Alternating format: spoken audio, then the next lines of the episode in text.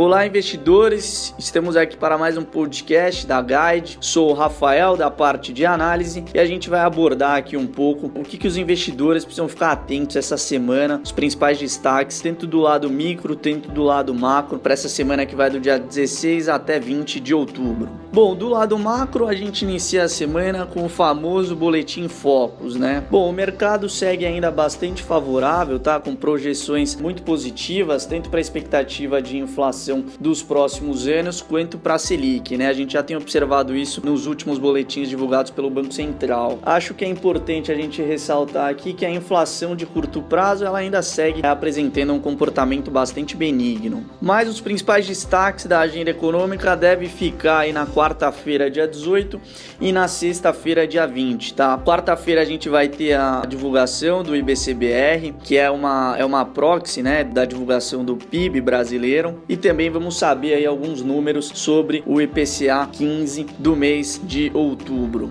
No fronte político, seguimos acompanhando a tramitação da segunda denúncia da PGR contra o Temer e também alguns impasses aí envolvendo Temer e o Rodrigo Maia, o presidente da Câmara. Esses são os principais fatores aí que podem movimentar com os ativos do mercado local. Lá fora a gente também tem uma agenda econômica bastante movimentada, com grandes destaques, tá? O principal indicador a ser divulgado deve ser aí o PIB da China, tá previsto aí para ser divulgado na quinta-feira. Previsão segue com forte crescimento, próximo de 6,8%, tá? Enfim, acho que vale a pena a gente ficar atento aí também a esses números. A gente também vai ter a fala de alguns dirigentes do Fed, né, importantes que podem aí mexer com a perspectiva das taxas de juros americanas. Bom, do lado micro, o Ibovespa deve voltar aí com uma maior liquidez essa semana, depois dos feriados que a gente teve na segunda lá nos Estados Unidos e na quinta aqui no Brasil.